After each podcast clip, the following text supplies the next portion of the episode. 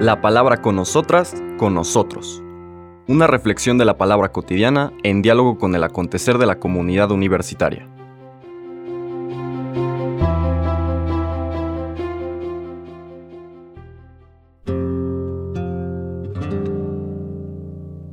Hola, buenos días. Bienvenidas, bienvenidos a la palabra con nosotras, con nosotros. Seguimos en el Evangelio de San Juan en este martes 2 de mayo, siguiendo esta mistagogía propia del Evangelio y de este, digamos, esta secuencia pedagógica, catequética, que nos va presentando al Señor Jesús como el buen pastor. Los versículos que escucharemos son los subsiguientes a la lectura de ayer. Estamos hablando hoy del el capítulo 10, versículos 22 al 30. Por aquellos días se celebraba en Jerusalén la fiesta de la dedicación del templo. Era invierno. Jesús se paseaba por el templo bajo el pórtico de Salomón. Entonces lo rodearon los judíos y le preguntaron, ¿Hasta cuándo nos vas a tener en suspenso? Si tú eres el Mesías, dínoslo claramente. Jesús les respondió, Ya se lo he dicho y no me creen. Las obras que hago en nombre de mi Padre dan testimonio de mí pero ustedes no creen, porque no son de mis ovejas. Mis ovejas escuchan mi voz, yo las conozco y ellas me siguen. Yo les doy la vida eterna, y no perecerán jamás. Nadie las arrebatará de mi mano. Me las ha dado mi Padre, y Él es superior a todos, y nadie puede arrebatarlas de la mano del Padre. El Padre y yo somos uno palabra del Señor. Vean cómo, aunque tenemos un cambio radical de escena, como que pasa un tiempo, ahora estamos en uno de los viajes del Señor Jesús a Jerusalén.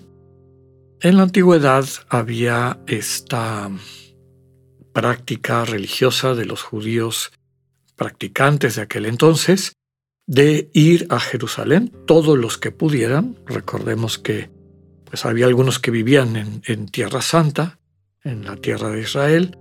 Había otros que vivían en la diáspora, por todo el mundo conocido, desde lo que ahora es Irán, Persia y demás, hasta el otro extremo, lo que ahora es España. En fin, quienes estaban en la diáspora pues no tenían, no tenían la obligación de ir al templo a las tres fiestas principales. Los que sí vivían en Tierra Santa, la tierra de Israel, y podían hacer el viaje, se les invitaba. En los sinópticos se nos presentan pocas o ninguna visita de Jesús a Jerusalén antes de su llegada para el momento de su testimonio final en su pasión, muerte y resurrección. La excepción es San Juan, que no es sinóptico. San Juan, como hemos dicho, tiene su propia su propia pedagogía, su propia manera de presentar el misterio del Dios vivo en Jesús. Y él sí pone varias subidas a Jerusalén, varias idas del Señor Jesús a estas fiestas, lo cual muy probablemente es histórico.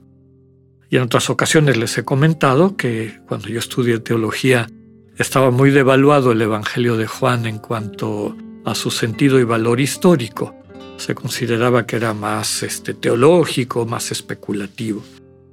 Con el tiempo, desde aquel entonces y hasta ahora, con casi 35, 40 años de exégesis, descubrimos que en el Evangelio de Juan hay joyas históricas. Tiene algunos elementos o capas redaccionales que nos ponen en contacto con una comunidad que está escribiendo, podemos decir, 20, 25 años después de la pasión, muerte, resurrección y ascensión del Señor. Entonces, es común que de elementos muy concretos, de eventos en particular que parece que están muy frescos en la memoria de quien los transmite. Y el caso de lo que acabamos de escuchar ahorita, ¿no? El contexto es la celebración de la fiesta de la dedicación del templo.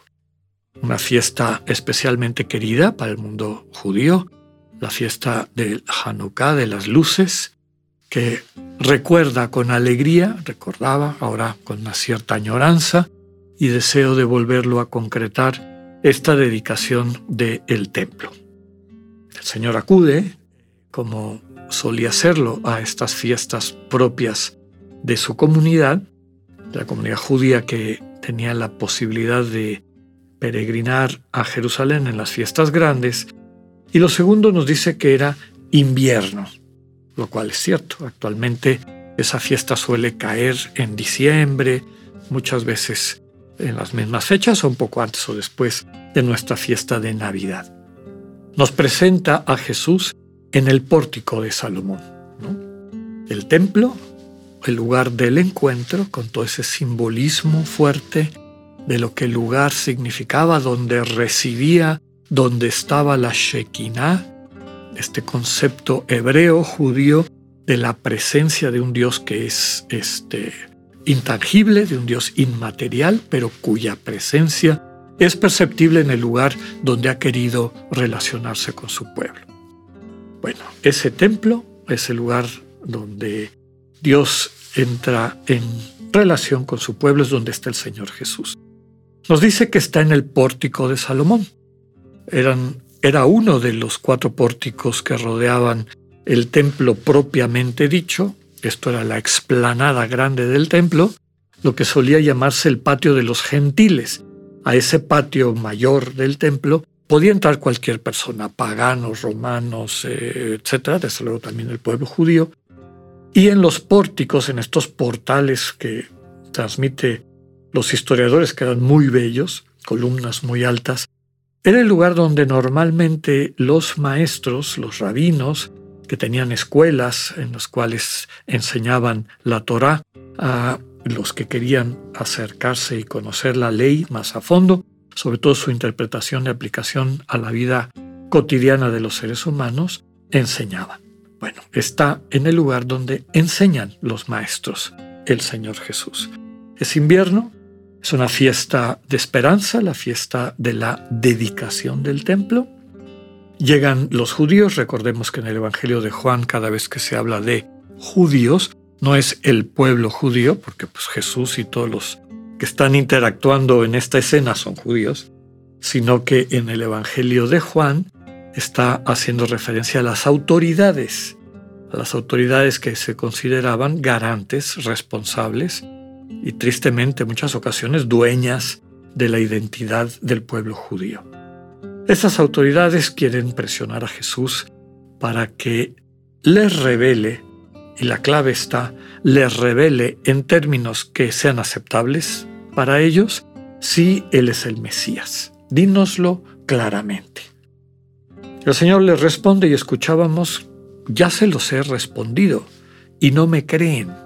Lo que atestigua y lo que les responde o tiene la capacidad de responderles es que presten atención a las obras que yo hago. Las obras que seguramente están vinculadas en esta pedagogía de San Juan a los grandes signos que hace Jesús, las bodas de Caná, el cambio del agua en el vino, la multiplicación de los panes, la curación del paralítico en Betesda, un poco antes la curación del ciego de nacimiento, etc. Aquí lo que vale la pena recuperar desde la perspectiva espiritual mistagógica del Evangelio es que las obras que hace el Señor Jesús tienen que ver con personas. Y ese es el lenguaje de Dios. La única manera como podemos acceder y descubrir la verdad del mensaje de Jesús es ver las obras que hace en aquellas personas que han acogido a Jesús.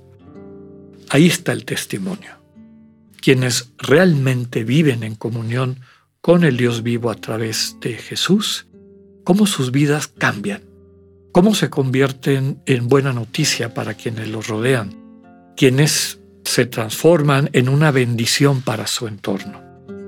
Esas son las obras, ese es el testimonio fundamental de, digamos, del Señor Jesús como el enviado, el Mesías, el consagrado. Para terminar, vale la pena subrayar que aunque en otros momentos lo ha descrito el Señor de una manera, digamos, simbólica, un poco parabólica, sin decirlo directamente, en este texto, capítulo 10, por primera vez subraya este sentido de unidad que después desarrollará muy bien en el capítulo 17, el Padre y yo somos uno. El Padre y yo somos uno. ¿Quieren conocer al Dios vivo? Contemplen la manera como yo, con Dios y desde Dios, actúo en el mundo. Y ese es el mensaje central de todo el Evangelio de Juan.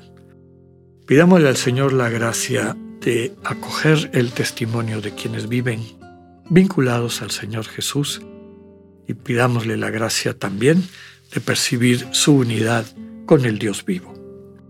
Que tengan un buen día, Dios con ustedes.